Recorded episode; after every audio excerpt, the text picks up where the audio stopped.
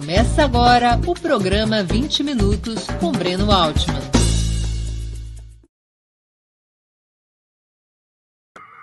Bom dia! Hoje é 17 de outubro de 2022. Está começando mais uma edição do programa 20 Minutos Análise. O tema: Classes médias darão vitória a Lula? Eu vou começar explicando o título do programa de hoje. Se nós olharmos para os resultados do primeiro turno, nós vamos nos dar conta que o extrato social que permitiu a Bolsonaro ter um resultado superior ao previsto é aquilo que costumeiramente se chama de classes médias. Em outras palavras, os mais pobres, aqueles que ganham abaixo de dois salários mínimos, votaram massivamente em Lula. Isso é uma das explicações de por que o candidato petista teve uma vitória tão avassaladora. É, essa tabela a gente pode colocar depois. Por que, que o candidato petista teve uma vitória tão avassaladora no Nordeste? Os institutos de pesquisa já identificavam que Lula uh, tinha essa vantagem entre os, os de renda mais baixa. Bolsonaro tinha vantagem nos estratos de renda mais elevados. E um setor médio, entre 2 e 10 salários mínimos, que estava crítico a Bolsonaro, apesar de nele ter votado em 2018, mas que nas pesquisas até o dia das eleições do primeiro turno estavam com Ciro, estavam com Tebet, estavam com voto nulo, estavam com voto branco. Esse setor, uma parte desse, dos eleitores desse setor, oscilou para um voto útil em favor de Bolsonaro para impedir que Lula ganhasse já no primeiro turno. Esses setores médios é que concentram a disputa atual do segundo turno. Lula tem uma forte consolidação entre os mais pobres, Bolsonaro entre os mais ricos. Mas há uma faixa intermediária que é crítica a Bolsonaro, mas também a Lula, e é neste setor social que está o grupo mais importante tanto de eleitores indecisos quanto de votantes que podem eventualmente mudar seu voto no segundo turno. Para vocês terem uma ideia mais clara sobre o que, que representa eh, essa discussão, eu vou mostrar a composição social do eleitorado brasileiro, segundo o Datafolha. Há uma certa divergência de método de, entre os institutos, mas para vocês poderem ter uma ideia, eu usei a referência do Datafolha. Então, nós vamos subir agora uma tabela, que é a tabela da do eleitorado por faixa de renda, para vocês verem a proporção de cada eleitorado na, no, no contingente brasileiro. Aqui temos na, na tela, vocês podem perceber isso. Até dois salários mínimos, 50% do eleitorado.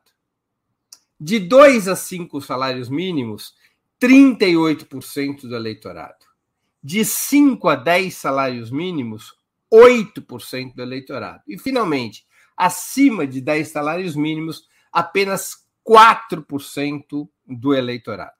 É exatamente nesses 50% mais pobres que Lula tem uma grande maioria.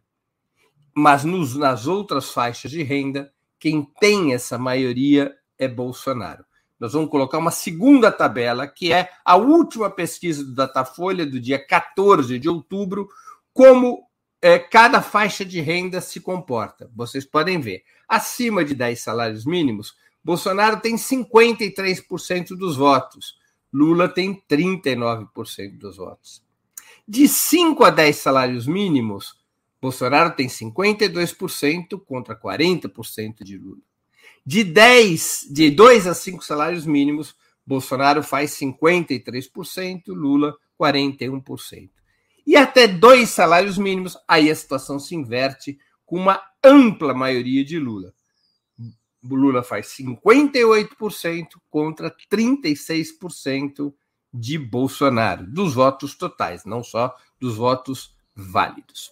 É claro que acima de 10 salários mínimos é normal que Bolsonaro tenha a maioria. Nós estamos falando daquele, daqueles 3, 4% mais ricos do país. A questão é que Lula pode disputar essa faixa intermediária de 2 a 10 salários mínimos, especialmente de 2 a 5 salários mínimos.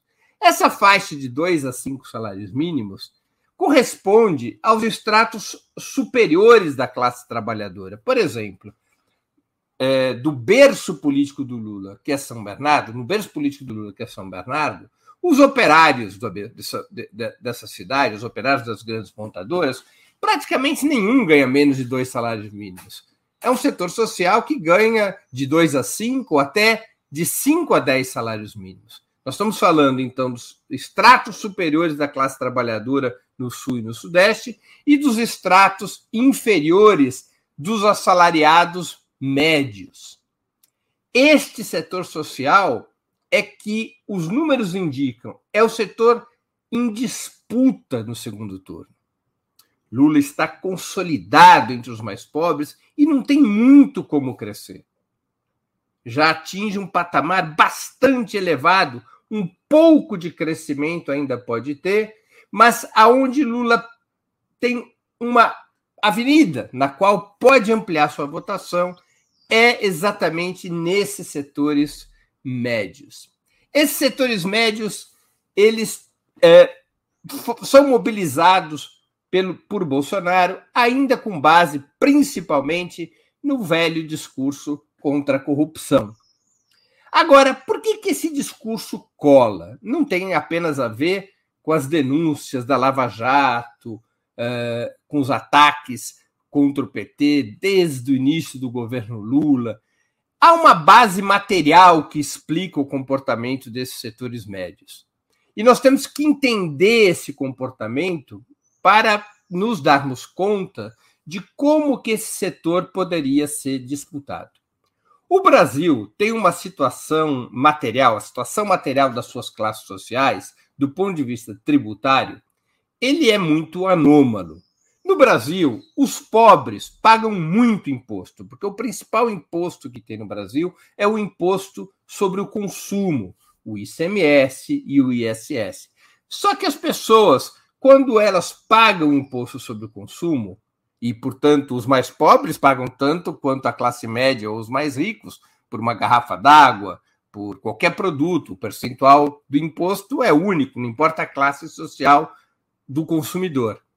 Os mais pobres não se dão conta que estão pagando esse imposto. Esse imposto está embutido nos, nas mercadorias e nos serviços.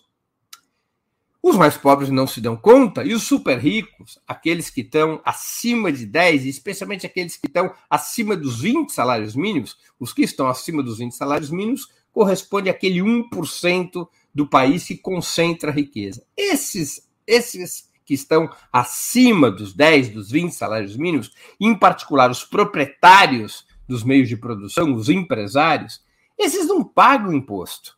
As empresas pagam imposto, mas as pessoas físicas não, porque no Brasil não existe imposto sobre lucros e dividendos. No Brasil não existe imposto sobre, sobre juros eh, obtidos a partir de empréstimos com capital próprio. É aquela história: o, o patrão, o, o, empresário empresta é, um recurso para sua própria empresa, por exemplo, um milhão de reais. É, ele fixa ele próprio, porque ele é o dono da empresa, que a empresa vai pagar a ele 15% a hora. Ele emprestou um milhão, ele vai receber um milhão e 150. Quando a empresa paga ele um milhão e 150, e portanto ele teve um lucro de 150 mil em função dos juros que sua própria empresa lhe pagou, esse ganho não é tributado. O empresário não paga imposto sobre este ganho. Como não paga imposto pelo lucro que a empresa transfere para ele, como também não paga imposto sobre os meios de transporte de luxo. Vejam só, todo mundo paga o IPVA sobre o carro. Não importa se é um carro mais novo, mais velho, paga-se IPVA. Mas no Brasil não existe imposto sobre lancha, não existe imposto sobre é, iates, não existe imposto sobre aviões privados Nada disso paga imposto no Brasil. Então, os super ricos não têm imposto, não pagam imposto.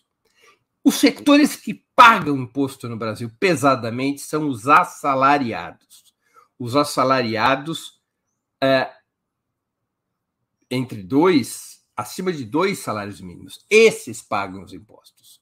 E esses sabem que pagam os impostos porque é um imposto de renda retido na fonte, na maior parte dos casos. Sabem que pagam esse imposto uh, e têm a percepção, tiveram a percepção durante os governos petistas, que os mais pobres melhoraram de vida em função dos impostos que esses setores médios pagavam. Era como se o governo petista tivesse melhorado a vida dos mais pobres com o dinheiro dos setores médios, sem tocar a mão no dinheiro dos super ricos. Esses setores médios começaram em, certas, em certos momentos da vida econômica e social do país, naquele período de governo petista, começaram a se sentir incomodados com essa situação. Eles se sentiram pagando a conta da melhoria da vida dos mais pobres. Embora esses setores médios tivessem obtido vários benefícios, principalmente nos períodos de maior crescimento econômico, esses setores médios achavam que os pobres melhoravam de vida muito mais do que eles, e os ricos, esses então, disparavam na sua acumulação de fortuna. E começaram a responsabilizar os governos petistas por essa sua situação material, por terem uma fatia menor do bolo que vinha crescendo durante os governos petistas. Essa é a situação material que foi permitindo que o discurso anticorrupção colasse, porque esses setores médios, em função daquela situação que viviam, passaram a ser convencidos de que isso acontecia. Tanto porque o governo petista transferia recursos dos impostos pagos pelos setores médios para os pobres, sem criar benefícios para os próprios pagadores de imposto, por um lado, e por outro lado, que essa situação de pagar impostos sem ver benefícios era porque os políticos roubavam, era porque o governo petista roubava. Esse discurso já havia sido utilizado em outras etapas da história do país, com Getúlio Vargas, com Juscelino, com João Goulart, e voltou a ser usado contra o PT. É um clássico discurso da direita para, a partir desta contradição dos setores médios com governos populares que reorientam o orçamento, explorar essa contradição para retirar o apoio dessas camadas médias dos, em relação aos governos populares. Vamos ser corretos com os fatos. Se nós olharmos para os governos petistas, de fato, houve uma ponte, uma coalizão representada pelos governos petistas tinha dois pilares uma melhoria muito importante da vida dos mais pobres, que correspondem a 50% do país, aqueles que recebem menos de dois salários mínimos, e deixar intocada a vida dos mais ricos. Nenhuma reforma tributária foi aprovada, nenhuma medida foi tomada que afetasse a acumulação de riqueza do extrato superior, dos grandes e médios empresários, dos detentores das maiores rendas do país. Houve uma aliança sui generis, portanto, entre os mais pobres e os muito ricos. Os setores médios estiveram numa posição subalterna naquele ciclo de governos, especialmente depois que irrompe a crise de 2008, 2009 no capitalismo mundial. Os governos petistas não atualizaram, por exemplo, não modificaram a tabela do imposto de renda, que é uma outra questão, e que agora o Lula é, claramente estabelece o compromisso de isentar todos os trabalhadores, todos os brasileiros e brasileiras que recebem menos de 5 mil reais. Mas essas medidas não foram tomadas nos governos petistas. É, o imposto de renda que pagava, por exemplo, um professor universitário, clássico assalariado de classe média, o imposto de renda que pagava esse professor universitário, desse exemplo que eu estou citando, era a mesma alíquota de um grande milionário, porque a alíquota máxima do país é 27,5%. Né? além daquelas isenções todas de impostos que têm os super ricos, as quais eu já citei. O governo Lula e o governo Dilma colocaram milhões, milhões de trabalhadores no mercado, democratizou o consumo, aumentou a renda dos mais pobres fortemente, em detrimento da renda dos setores médios. Ao colocar milhões de pessoas no mercado, isso criou uma possibilidade, um ambiente no qual vários serviços que têm diretamente a ver com a vida das camadas médias, vários serviços tiveram um aumento de custo acima da inflação e acima do aumento da renda desses setores médios. Em particular, a mensalidade das escolas privadas é um caso. Outro caso, o aumento do preço dos planos de saúde. Também aumento de serviços como cabeleireiro, o barbeiro, uma série de outros serviços aos quais as camadas médias recorrem constantemente. Houve, portanto, uma situação material de relativa compressão, compre, compressão das camadas médias. As camadas médias foram ensanduichadas, não se reconheceram materialmente nos governos petistas. Os governos petistas não tinham um claro programa para estas camadas médias, da onde vem o PT.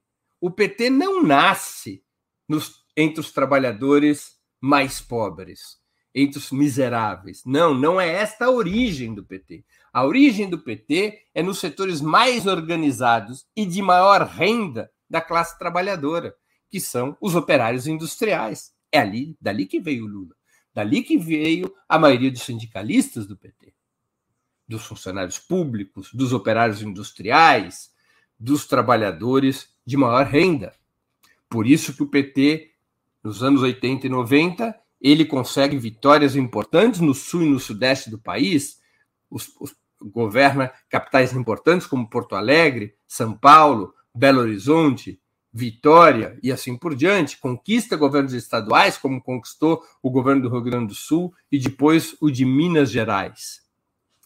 No entanto, quando o PT vai ao governo, o governo expande o programa petista em direção aos mais pobres, abaixo de dois salários mínimos, mas tem dificuldades em ter uma política para esses setores superiores da classe trabalhadora, de renda superior da classe trabalhadora, e para os setores assalariados das camadas médias. Eu penso que esse é o grande problema da estratégia petista e que está se manifestando nas eleições deste ano. O Lula tem uma enorme maioria, até dois salários mínimos.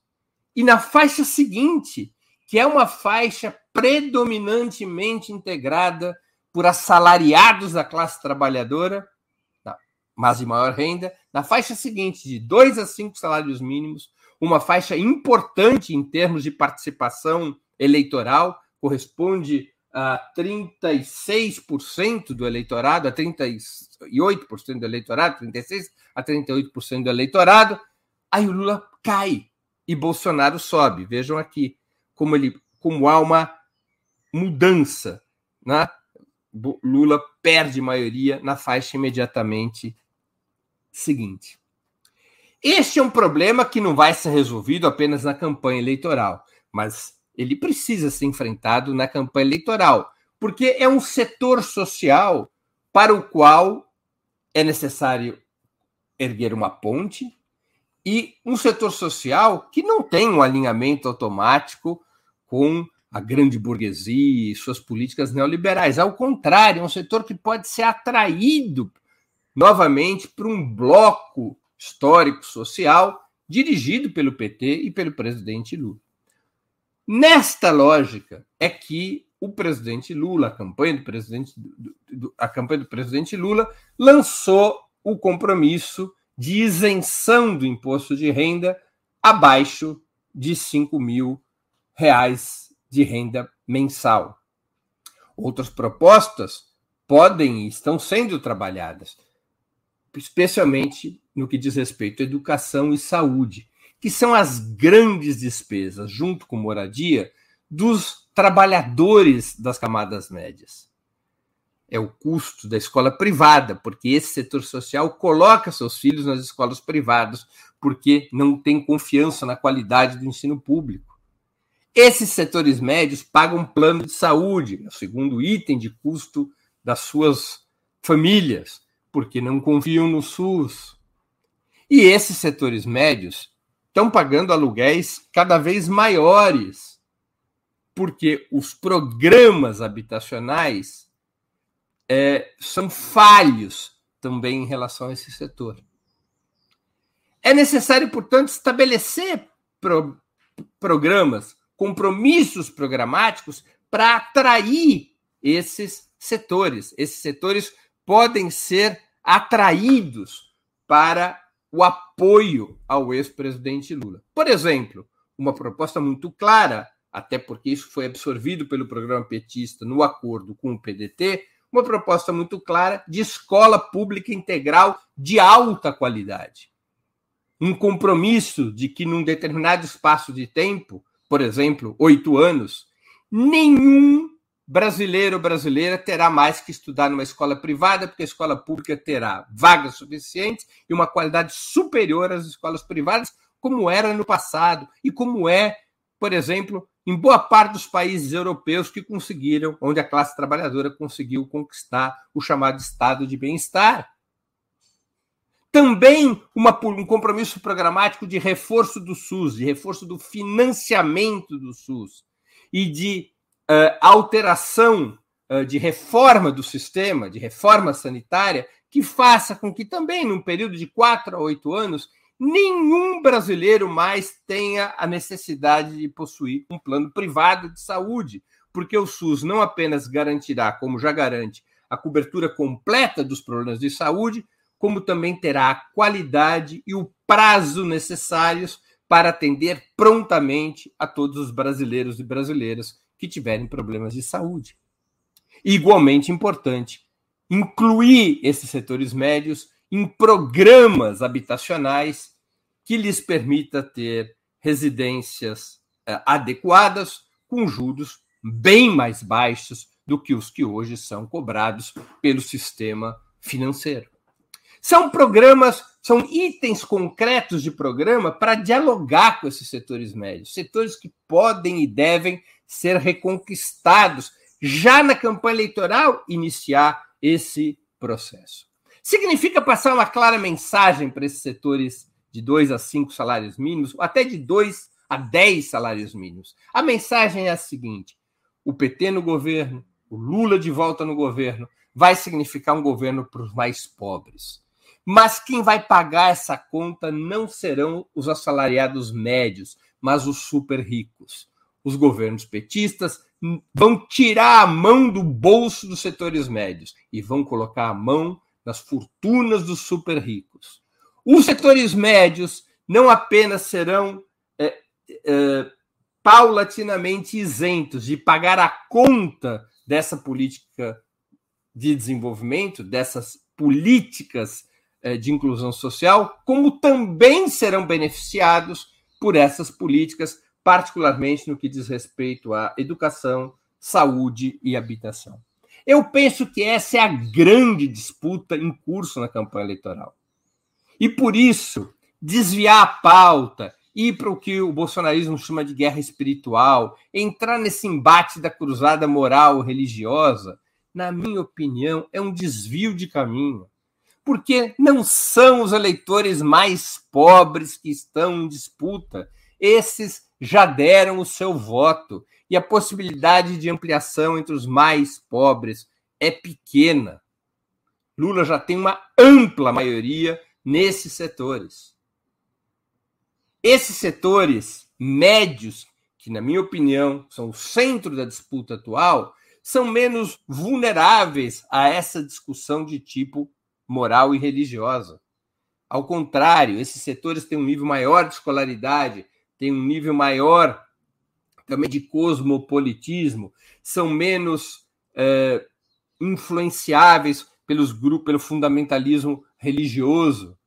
Esses setores querem, ao contrário, um governo que tenha compromisso com a liberdade, um governo que tenha compromisso com a modernidade, um governo que tenha compromisso com os direitos civis e humanos, e um governo que apresente, do ponto de vista das condições de vida, das condições materiais de renda eh, e vida, uma proposta que os incorpore também, uma proposta que incorpore esses estratos superiores da classe trabalhadora. Creio eu, portanto, que esse é o embate decisivo e que vai ser exatamente este setor, ainda no início de uma longa caminhada na qual o PT se reencontre com os trabalhadores de maior remuneração, creio eu que será esse setor o decisivo na disputa que finaliza no dia 30 de outubro. Tanto para ganhar as eleições quanto para construir governabilidade, o PT precisa se reencontrar com a sua origem. E a sua origem está nos trabalhadores de maior renda, nos trabalhadores formais, nos trabalhadores do Sul e do Sudeste. O PT vai precisar resolver essa questão meridional, por não ter mais a força que teve nos setores médios, nesses setores de 2 a 10 salários mínimos, o PT perdeu competitividade no sul e no sudeste do país. O PT perde eleição no sul e no sudeste do país, porque perdeu esse diálogo com os setores médios, com a disputa política e ideológica junto aos setores médios. A campanha é um bom momento de recompor essa relação. Um governo de esquerda não transforma o país numa aliança dos pobres com os super ricos. Isso é uma inviabilidade estrutural, porque os super ricos não querem a transformação do país, são inimigos da transformação do país. E mesmo quando eventualmente estendem uma mão ou até apoiam eleitoralmente, como ocorre hoje, um candidato como o ex-presidente Lula, é apenas uma manobra tática. Eles, se, eles irão para a emboscada, para o bote, para o golpe, tão logo creiam ser necessário. Uma aliança para mudar o país pressupõe juntar no mesmo bloco os mais pobres, aqueles que ganham mais abaixo de dois salários mínimos, e os setores médios. O que, são os setores médios? Eu vou repetir: são os assalariados de maior renda da classe trabalhadora e são os assalariados das classes médias. É claro que no meio dessa faixa social de 2 a 10 salários mínimos, nós vamos ter uma multidão, por exemplo, de pequenos e microempresários que se contrapõem ao PT e isso é difícil de mudar. Por isso que o Bolsonaro tem maioria na burguesia. Burguesia são os empresários. São mais ou menos 8 milhões de empresários no país. Bolsonaro tem mais de 50% entre os empresários do país. E ele tem maioria nesses micro e pequenos empresários. Porque esses micro e pequenos empresários, pela lógica da economia capitalista, eles foram beneficiados pela reforma trabalhista, porque eles pagam menos para os salários e menos direitos para os seus dois ou três funcionários. O grande capital pode remarcar preço, pode investir na modernização da sua produção com novas máquinas que sejam capazes de produzir mais em menos tempo. Micro e pequeno empresário não tem essa possibilidade e, portanto, eles têm uma tendência de apoiar aquelas soluções mais contrárias aos direitos dos assalariados, mais contrárias aos interesses da classe trabalhadora, e eles estão também nos setores médios. Não é desses micro e pequenos empresários que eu estou falando. Eu estou falando que a constituição de um bloco histórico que seja capaz de transformar o país, precisa juntar os mais pobres com os assalariados das camadas médias e com os estratos superiores da classe trabalhadora predominantemente. Claro que isso também implica em ter uma política para os chamados empreendedores, para os micro e pequenos empresários, e uma política talvez diferente daquela que o PT praticou no governo. Ao invés de uma política que facilite a multiplicação de micros e pequenos empresários que acabam concorrendo uns contra os outros e muitos acabam quebrando, uma outra política que facilite eh, as condições econômicas desses micro e pequenos empresários, mas conduzindo-os a formas de trabalho cooperativo, a alianças empresariais, a consolidações empresariais que tornem os seus negócios viáveis e que vincule a viabilização, viabilização dos seus negócios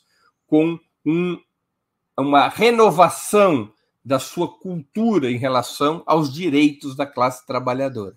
Mas isso é uma conversa mais para frente. No que diz respeito ao que está em jogo nesse momento, que é a disputa eleitoral, eu creio que a batalha fundamental é programática, é apresentar para esses setores médios um núcleo programático que os re, revincule às, aos trabalhadores mais pobres, numa aliança que, do ponto de vista eh, das faixas de renda, permita ao PT construir maioria de zero até cinco salários mínimos, pelo menos, e de preferência até dez salários mínimos, constituindo um bloco social que não apenas conquiste a presidência da República, mas permita à esquerda disputar e vencer nos grandes centros urbanos e nos estados mais desenvolvidos do país. Essa, creio eu, é o, esse, creio eu, é o, é o principal desafio nesses 15 dias, nesses 13 dias que faltam para o 30 de outubro. Muito obrigado pela atenção. Nós vamos passar para as perguntas. É, mas antes disso, eu queria lembrar a vocês que tanto o site quanto o canal de Opera Mundi no YouTube oferecem seu conteúdo de forma livre e gratuita. Mas para sustentarmos nossa atividade jornalística, é indispensável o apoio financeiro de vocês, o apoio dos nossos leitores e espectadores. Eu sempre digo, Opera Mundi não é uma igreja, mas depende do dízimo dos seus leitores e espectadores. Esse apoio pode ser dado de seis formas. A primeira é através de uma assinatura solidária em nosso site, no endereço operamundi.com.br barra apoio.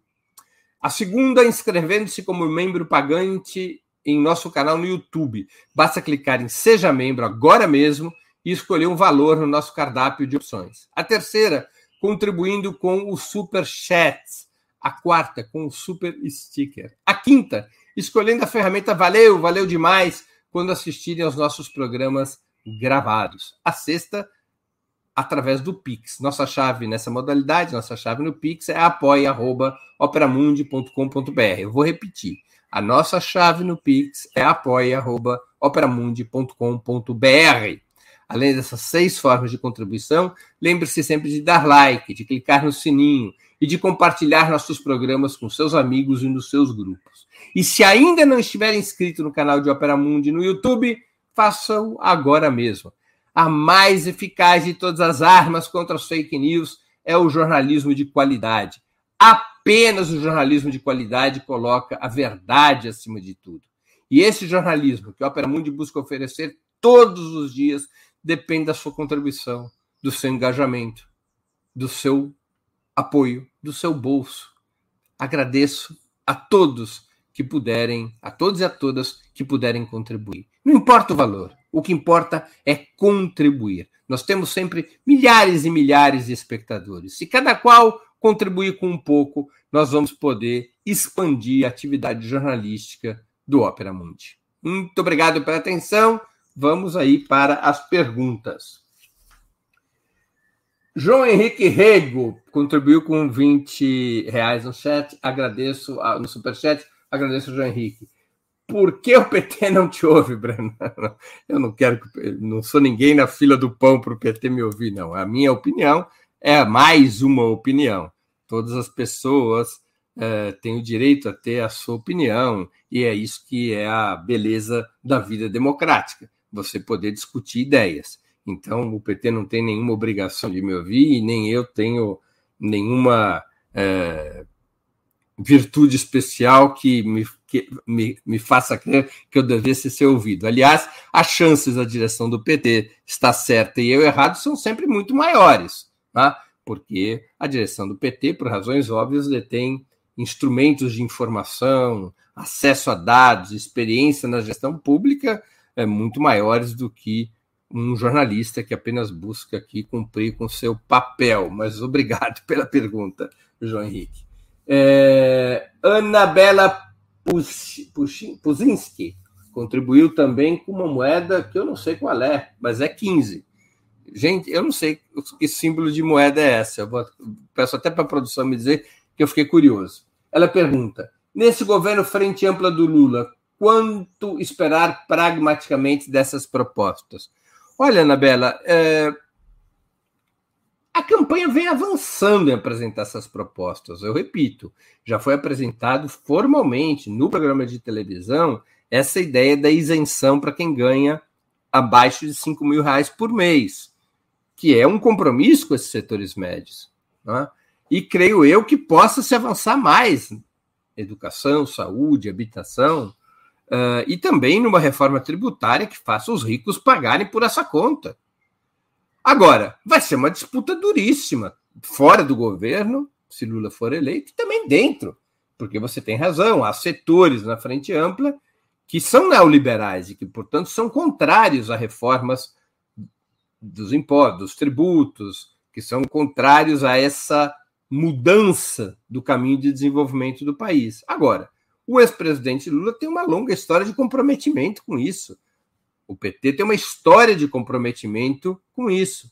Creio eu, portanto, que as chances são boas de termos uma implementação, ainda que parcial, desse tipo de propostas, que eu, que eu julgo, embora possa estar redondamente enganado, que eu julgo que são propostas essenciais para refazer a aliança no seio da classe trabalhadora, incorporando aos trabalhadores mais pobres aqueles trabalhadores assalariados de maior remuneração. E esses trabalhadores de maior remuneração, eles se concentram no sul e no sudeste do país. Portanto, além de uma questão de renda, tem uma questão regional para poder voltar a ser competitivo para valer no sul e no sudeste do país, da onde veio o PT, da onde veio o PT, é fundamental trazer esses trabalhadores de maior renda. Muitas pessoas me perguntam, me perguntam assim em programas: ah, por que, que o PT é fraco no interior de São Paulo? Porque o interior de São Paulo mudou, porque no interior de São Paulo ah, não prevalecem setores sociais com menos de dois salários mínimos porque no interior de São Paulo cresceu muito, cresceram muito os assalariados acima de dois, acima de cinco, até dez salários mínimos. E é fundamental ter uma política para esses setores, um programa para esses setores, para a médio e longo prazo poder disputar hegemonia em relação a essas camadas sociais que também pertencem, boa parte dessas camadas, às classes trabalhadoras. É, Aí temos aqui Euclides Roberto Novaes de Souza, também contribuiu com o Superchat. Se não te ouve no PT e nós, por que não temos voz? Vale a resposta que eu já dei para o João Henrique, mas agradeço a tua contribuição, é, Euclides. Maurício Sampaio também contribui com o Superchat. Breno, os setores médios também se escoram no preconceito, xenofobia, racismo para se sustentar no antipetismo além do que foi exposto sobre as questões econômicas citadas? Certamente, Maurício, mas eu parto do princípio ou do método de que se nós queremos analisar o que se passa numa sociedade, nós temos que ver, antes de mais nada, as questões materiais. É? É, as pessoas são onde seus, onde seus pés são aquilo que é, representam, constituem seus sentimentos e seus valores a partir, em termos gerais, de onde pisam os seus pés.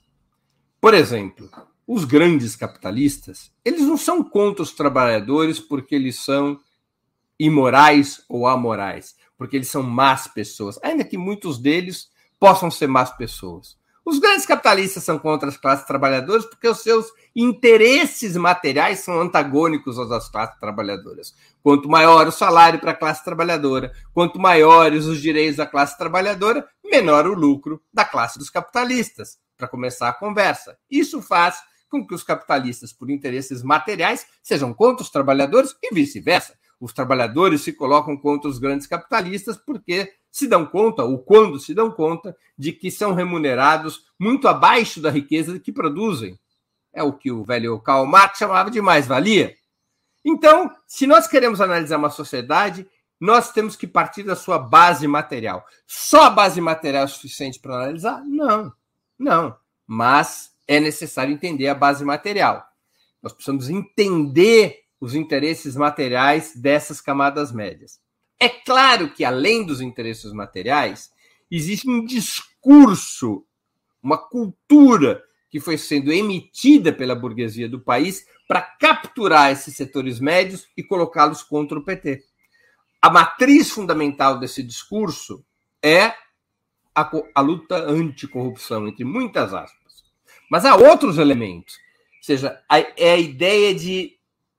A, burguesia desenvolve um discurso que busca colocar esses setores médios como apartados da classe trabalhadora e como setores que precisam defender seu modo de vida contra a ascensão dos mais pobres. Por isso, é estimulado nos setores médios. E setores e frações dos setores médios estimulam sentimentos como esses que você mesmo registrou: o, o racismo, a xenofobia e assim por diante.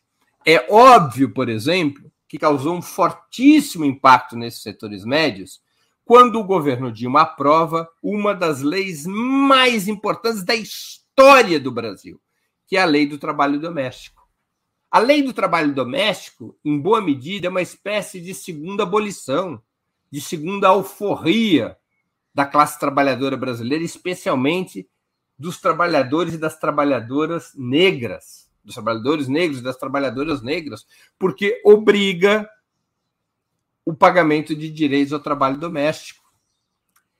Isso foi recebido por setores da classe média, os setores mais elevados, como um duro golpe e consolidou esse sentimento reacionário, racista nos setores médios. Aliás, eu considero que o termo clássico classe média no Brasil, em países periféricos como o Brasil, deveria ser aplicado apenas àquelas pessoas ou famílias que possuem renda suficiente para contratar trabalho doméstico.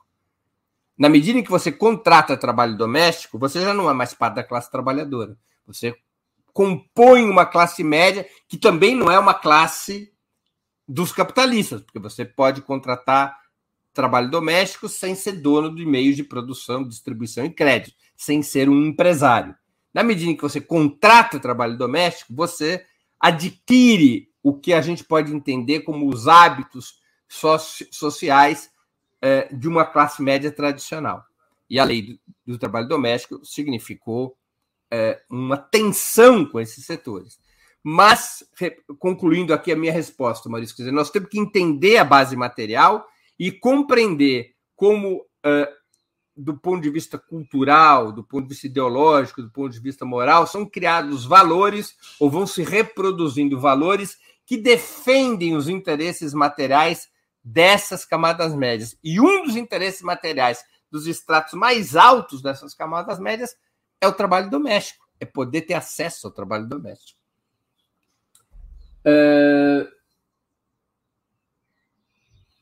O Lincoln Seco está aqui me alertando que eu deixei uma pergunta que não contribuiu com o Superchat, mas vale a pena ler, está no início do chat.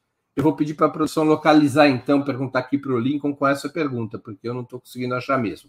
O Alberto Alves, que também contribui com o Superchat. Breno, você concorda que a esquerda perdeu a eleição legislativa e isso complicou o governo Lula? Eu concordo, Alberto. Mais uma vez, não é novidade. É o Congresso tem uma maioria conservadora. E uma maioria conservadora uh, no qual o polo mais potente é a extrema-direita. Se nós agregarmos os dois partidos principais pelos quais o bolsonarismo transita, que é o PL e o Republicanos, eles constituíram um polo de uns 135 deputados. Se o, o bolsonarismo for capaz de atrair União Brasil e o PP, eles têm maioria no parlamento. E, criam, e, e criariam uma situação de, de extrema dificuldade para o governo petista também não é a única razão, mas uma das razões pelas quais a esquerda não consegue ter uma, um desempenho melhor nas eleições legislativas também tem a ver com a perda de influência nos setores médios, com esses estratos superiores de renda da classe trabalhadora. Isso repercute na eleição legislativa, porque esses setores médios são formadores de opinião, são aqueles que convencem em que deputado votar, em que senador votar, não é? São é, são, são setores sociais que têm uma intersecção com grupos grandes de eleitores, ou porque é, trabalham, são professores na universidade, ou são professores na escola pública, ou porque são médicos, ou porque são operários de grandes empresas. Né? Então, perder influência nesses setores médios repercute na eleição do legislativo. Esse é o, essa é uma falha fundamental, um problema fundamental a ser resolvido. É... Lincoln Seco pergunta aqui. Lincoln Seco é um grande historiador. Eu estou aqui muito lisonjeado pela presença do Lincoln no programa de hoje. Lincoln Seco, aliás, escreveu um livro belíssimo sobre a história do PT. Ele elogia aqui perfeita análise, mas aliar-se com setores médios exige radicalização programática e confronto com o grande capital. Estaria isso no DNA do PT? No DNA, sim, eu acho, Lincoln, na origem do PT, né? Se nós estamos tratando do DNA como origem genética, certamente. O PT veio desses setores médios, ou se quisermos ser mais específicos, o PT veio desses estratos superiores da classe trabalhadora. E se afastou desses setores no curso do ciclo de governo entre 2003 e 2016 tem que resolver esse problema. Você tem razão, para resolver esse problema precisa de radicalização programática e precisa de confronto com o grande capital. É, é evidente que no interior do PT foram se fortalecendo certas concepções que nós podemos chamar de sociais liber... social de...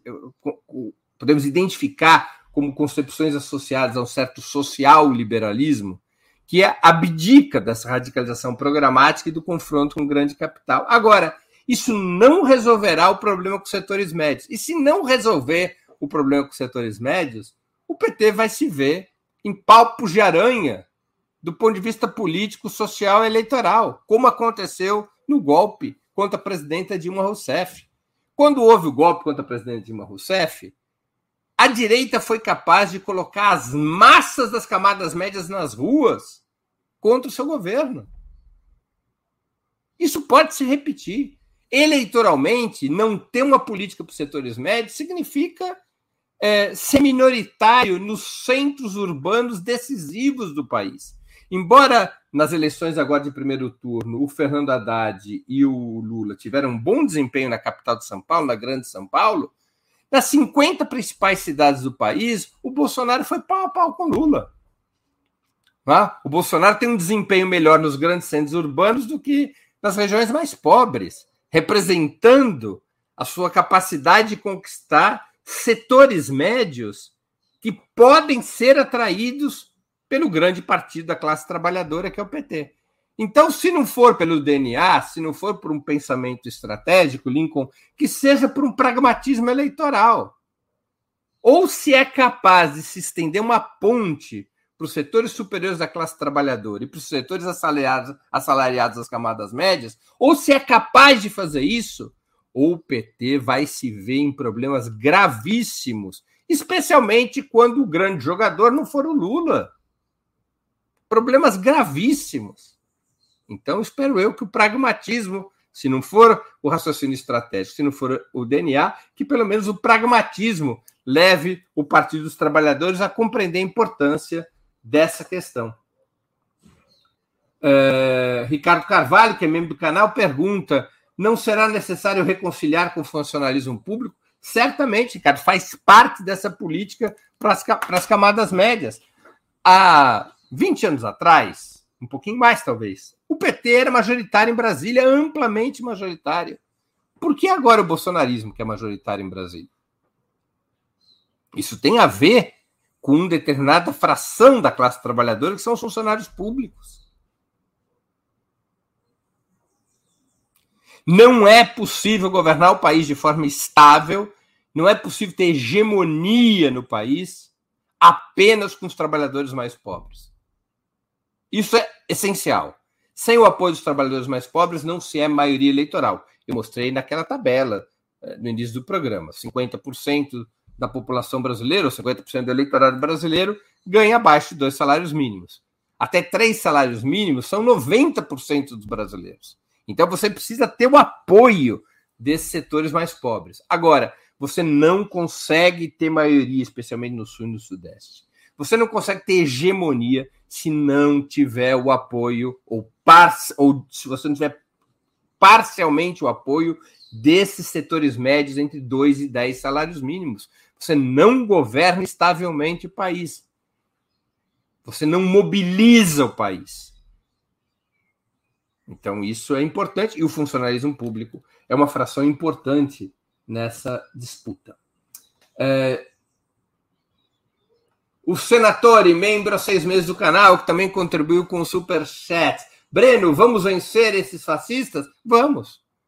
Nós vamos vencer. Vai ser duro, vai ser chorado, vai ser suado, mas nós vamos vencer. Vamos preparar os espíritos.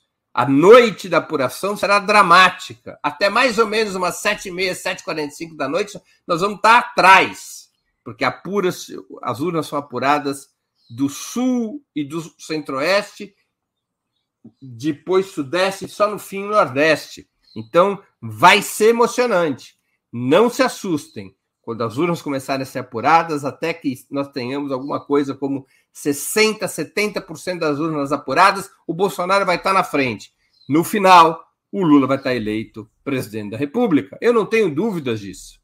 Essa é a tendência e essa é a nossa luta. Agora, isso significa dizer que a gente pode ficar de braços cruzados, simplesmente esperar o desenrolar dos fatos? Claro que não. Temos que multiplicar os esforços de campanha, porque essa é uma disputa duríssima, a diferença vai ser pequena e nós queremos ampliar essa diferença e queremos ter segurança da vitória.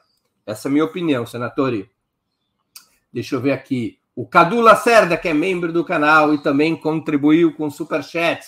Que aconteceu com a juventude universitária, amplamente progressista no século passado e hoje majoritariamente despolitizado ou hedonista? E os militares, por que não surgem novos prestes, novos Lamarcas? Puxa, Cadu, são, eu acho que são duas coisas diferentes. Né? É, eu, não, eu creio que a juventude universitária continua a ser amplamente progressista, mas ela não se organiza mais politicamente como se organizava no século XX. É, eu entrevistei um, uma cientista política algumas semanas atrás, uma excelente é, entrevista, evidentemente por conta da entrevistada. Ela se chama Alessandra Orfino. E ela utilizou um conceito muito interessante, que foi ativismo é, narcísico. Ela vai explicando como na entrevista como que as redes sociais alteraram negativamente o sentido da organização política. Quando do século XX é, a juventude se somava à luta política, ela queria seguir um coletivo seguir um partido político, um sindicato, um movimento. Cada um de nós era uma gota no oceano, cada um de nós era parte de um projeto coletivo. A ideia de seguir um projeto coletivo era a ideia fundamental. No, na era das redes sociais, não. Cada um de nós quer ser seguido. A contabilidade que nos faz feliz é quando nós temos mais seguidores do que pessoas que a gente segue cada, a, cada pessoa é uma organização de si própria, disputando com outros o número de seguidores. Essa cultura narcísica é um grande empecilho para a organização coletiva da juventude, dos setores médios, da classe trabalhadora. E isso é uma disputa que a esquerda tem que aprender a fazer, retomar a ideia da organização coletiva. É, o FN, que contribui aqui com, com superchat também de cinco reais, agradeço ao a UFN, eu não sei é, identificar. Professor, professor, eu não sou professor, gente. Eu não tenho, eu tenho diploma de segundo grau é, em supletivo. Não tenho nem formação superior. Eu sou um jornalista, não sou um professor. É, qual a diferença entre eleitor de classe média de Ceará e um de Santa Catarina? Você não acha que está faltando é política local? Olha, vários fatores interferem junto ao eleitorado. Não são apenas os fatores de renda, embora esses sejam primordiais. Não são apenas os, os hábitos de consumo ou as intersecções sociais, embora essas tenham um grande peso. Não são apenas os valores morais, religiosos e ideológicos, embora também desempenhem um papel. Também conta a política local. Então, nós temos que olhar de uma maneira ampla para a disputa de hegemonia, levando em conta também as questões locais. Mas se você olhar com atenção FN, você vai ver que os estratos de renda média, os estratos superiores das camadas médias no Ceará votaram com a direita. Votaram com a direita. Se você pegar a eleição de 2018, apesar do Fernando Haddad ter tido maioria no Nordeste, nas capitais, se eu não me engano, em todas as capitais do Nordeste, ele perdeu para o Bolsonaro. Em todas as capitais do Nordeste, eu não me lembro se houve alguma exceção. Agora não. O Lula ganhou, eu acho, em todas as capitais, menos Maceió. O que significa que também no Nordeste essas camadas médias precisam ser conquistadas para ampliar ou consolidar a ampla maioria, a ampla hegemonia que o PT tem no Nordeste. Agora, certamente no Nordeste você pode ter maioria e hegemonia sem as camadas médias, porque a população do Nordeste ela é majoritariamente de trabalhadores pobres, abaixo de dois salários mínimos. Se, se, a média nacional é de 50%, no Nordeste ela vai acima de 70%. É possível, portanto, você ter maioria com os votos dos pobres apenas. Isso não é verdade para o Sul e para o Sudeste do Brasil. Você não consegue ter maioria apenas com o voto dos pobres. Você precisa dividir as camadas médias. Você precisa criar um bloco social mais amplo. Você precisa atrair os trabalhadores de maior renda. Como o PT teve no, no, no passado, o PT conquistou. Pessoal, você falou de Santa Catarina. É, é... Eu estava me referindo a quem é já saiu da tela aqui. Quem estava falando de Santa Catarina? Ah, o FN. É, você falou de Santa Catarina. No passado, o PT conquistou, se eu não me engano, por duas ou três vezes, a prefeitura de Blumenau, em Santa Catarina. Por que, que ele era capaz de conquistar a prefeitura de Blumenau? Porque ele era capaz de ter um discurso, um programa que atraía os trabalhadores de maior renda, que era capaz de atrair até mesmo pequena, os pequenos proprietários. Essa, esse diálogo com os setores médios é que tem que ser recuperado, ou não constrói maioria no sul e no sudeste do país. Olha o que está acontecendo nessas eleições. O Lula vai ser eleito presidente da República. Mas de Minas para baixo, só governos contra o PT. Talvez todos os governos do Sul e do Sudeste sejam bolsonaristas. Claro que São Paulo ainda pode fazer a diferença, Fernando Haddad pode virar o jogo, mas no caso de Fernando Haddad perder, todos os governos abaixo de Minas vão ser de direita e possivelmente todos, ou a grande maioria, bolsonarista. Como se explica isso? Tem a ver com a disputa das camadas médias. É, Deixe-me ver aqui se tem mais alguma pergunta, porque nós estamos a um minuto de concluir o programa. Tóxico Fernando é, pergunta, contribuiu com o Superchat. A tabela de imposto de renda piora essa percepção? Acho que essa percepção de que as camadas médias eh, são achatadas para favorecer os mais pobres. Certamente. Certamente. Você teria que ter no Brasil, tanto do ponto de vista de uma boa política fiscal, quanto do ponto de vista da disputa política ideológica, uma tabela de imposto de renda muito mais ampliada, que fosse até 60%, 70% de gravame sobre a renda dos mais ricos. Como é? Isso não é uma medida de caráter revolucionário. Na Europa, em vários países europeus, nos Estados Unidos, as alíquotas vão até 60% da renda. O Brasil vai até 27,5%. Ou seja, é uma política tributária voltada a proteger os mais ricos e que achata as camadas médias. E é uma política que não foi revertida e não foi combatida, para sermos sinceros, no período dos governos petistas. Isso atrapalha as relações do PT com as camadas médias. Isso atrapalha as relações. Vamos ver se tem mais alguma questão aqui que tenha sido colocada. É, não, acho que aqui terminamos. É, eu queria encerrar agradecendo a audiência, em especial a quem colaborou com a sustentação financeira de Ópera Mundi. Agradeço muito a atenção de vocês, agradeço muito a contribuição de vocês. Sem vocês, nosso trabalho não faria sentido e não seria possível. Um grande abraço a todos e a todas. Para assistir novamente esse programa e a outras edições dos programas 20 Minutos, se inscreva no canal do Opera Mundi no YouTube. Curta e compartilhe nossos vídeos, deixe seus comentários. O jornalismo de Opera Mundi é mantido com o seu apoio. Faça uma assinatura solidária em www.operamundi.com.br. Com um pequeno valor mensal, você nos ajuda no desenvolvimento de um jornalismo independente e de qualidade. Obrigado pela audiência e até a próxima.